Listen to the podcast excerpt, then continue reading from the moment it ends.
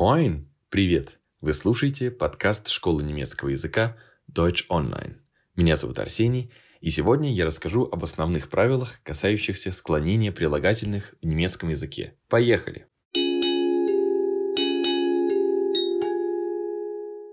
Склонение – это изменение формы слова в зависимости от рода, числа и падежа. Вот есть слово «хороший». Сейчас оно мужского рода, а может стать женского – «хорошая» или среднего – «хорошие». Можно поменять число. Было «хороший» стало «хорошие». А еще можно поменять падеж.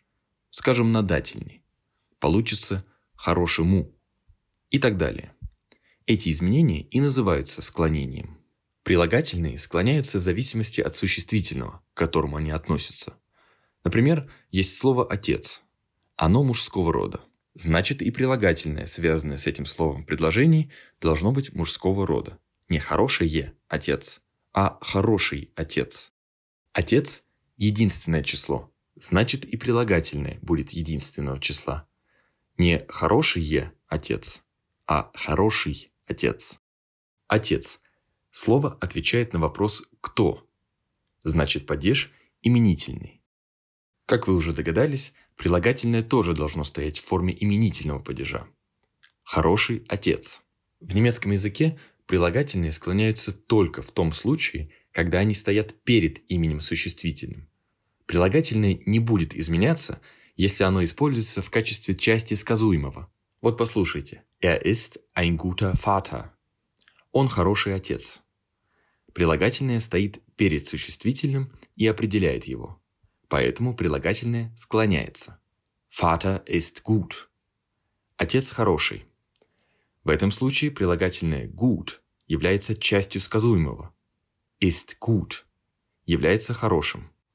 Стоит прилагательное после существительного, а потому не склоняется. В немецком языке выбор окончания прилагательного при склонении зависит от рода, числа, падежа, а также от типа склонения. Всего типов склонения три – сильное, слабое и смешанное. Прилагательное склоняется по сильному склонению, когда перед ним нет сопровождающего слова. Сопровождающим словом в основном выступает определенный или неопределенный артикль. Так вот, когда его нет, прилагательное склоняется по сильному склонению. В таком случае прилагательное получает то же окончание, какое было бы у определенного артикля, если бы он присутствовал. Например, dem Vater – отцу. Окончание у определенного артикля – m. Значит, в случае, когда артикля нет, а перед существительным стоит прилагательное, это самое прилагательное получит окончание em – gutem Vater. Какое окончание было бы у определенного артикля, такое и ставим прилагательному. Запомнили? Исключением является мужской и средний род родительного падежа. Там окончание будет «en», а не «es», как у артикля. Guten Vater – хорошего отца. Guten Kindes – хорошего ребенка. Слабое склонение – это когда перед прилагательным стоит определенный артикль. Guter Vater – сильное склонение. Der gute Vater – слабое склонение. В слабом склонении все еще проще. Окончание может быть либо «э», либо «ен». Давайте перечислим варианты окончаний по падежам. Именительный падеж. Все единственное число получает окончание «э», вне зависимости от пола. Множественное число получает окончание «ен». Винительный падеж. Мужской род и множественное число получают окончание «ен». Средний род и женский род – окончание «э».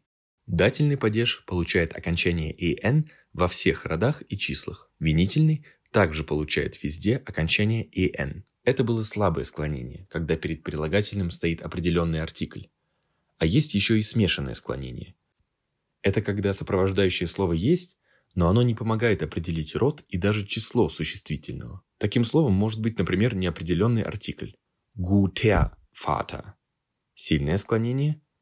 Der gute Vater – слабое склонение, ein guter Vater – смешанное склонение. Все множественное число при смешанном склонении получает окончание «en». А вот дальше давайте разберемся с единственным числом и пойдем по родам. Мужской род в именительном падеже получает окончание «er». Окончания в остальных падежах будут «en». Средний род получает окончание «es» в именительном и винительном падежах. В дательном и родительном падеже окончание будет «en». И, наконец, женский род получает окончание «e» в именительном и винительном падежах. А в дательном и родительном падеже, как и у других родов, окончание будет «en». Вот и все.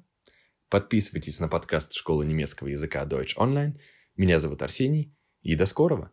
Bis gleich.